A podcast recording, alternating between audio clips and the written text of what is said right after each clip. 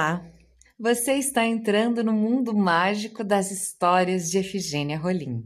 Eu, Ciliane Vendrúsculo, atriz e contadora de histórias, sou idealizadora do podcast Histórias da Rainha Efigênia. Que minha voz possa conduzir sua imaginação a esse mundo multicolorido e cheio de imagens fantásticas. Que tal mais uma história? Então, abra os ouvidos e o coração e aproveite as histórias da Rainha Efigênia, a rainha do papel de bala.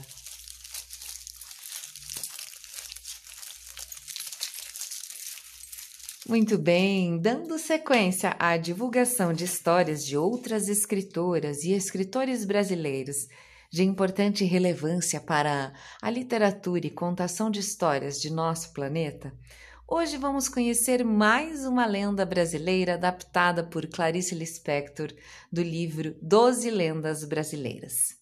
A história de hoje se chama A Fruta Sem Nome. No tempo de nossa tataravó, simplesmente as árvores cresciam lindas, mas sem dar frutas. Além do mais, não havia boas raízes para um repasto bom. Como se pode imaginar, a fome rondava os bichos. Aí, como quem não quer nada, espalhou-se um boato. Na floresta amazônica crescia uma árvore especial. Árvore com um dom de encantamento. Dá fruta? perguntavam-se os bichos. E a resposta veio da arara tagarela. Dava fruta gostosa. Havia, porém, um mas. Para colher a tal fruta, era preciso antes conhecer o seu nome.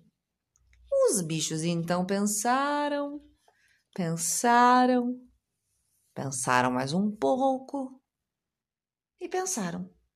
E resolveram aí perguntar o nome da árvore mágica a Tupã, o deus daquela floresta. Este não se fez de rugado e disse: Olhem, o nome é Mussá. Mussá.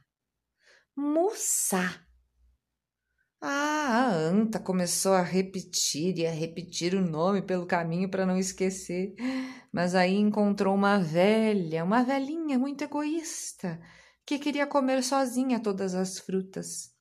Anta, minha amiga, quer trazer para mim um, um mugá, um mucungá, um muculungá?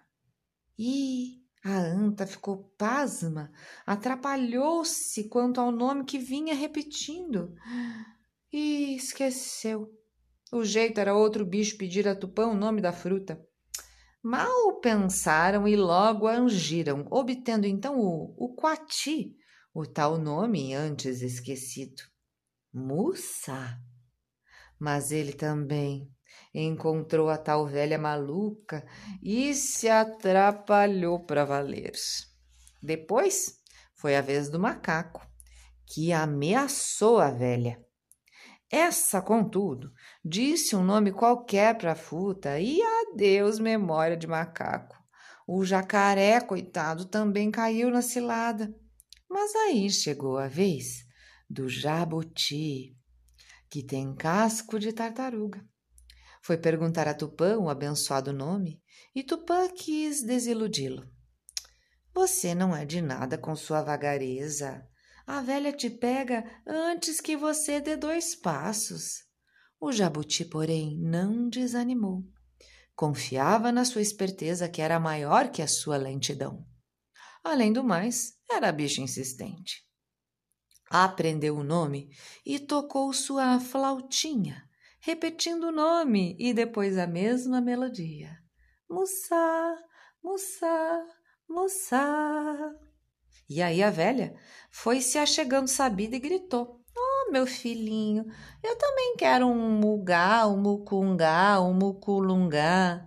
Mas o jabuti continuou dizendo na flautinha: Mussá, Mussá, Mussá. Quanto mais a velha queria atrapalhar, mais o jabuti repetia o nome certo. Fez-se de surdo e tocava a flautinha sem esquecer aquilo que Tupã lhe ensinara. A velha ficou danada da vida e começou a bater no seu casco. Mas embaixo do casco, o jabuti cantava: Mussá, mussá, mussá. Quem ficou atrapalhada dessa vez foi a velha e raivosa.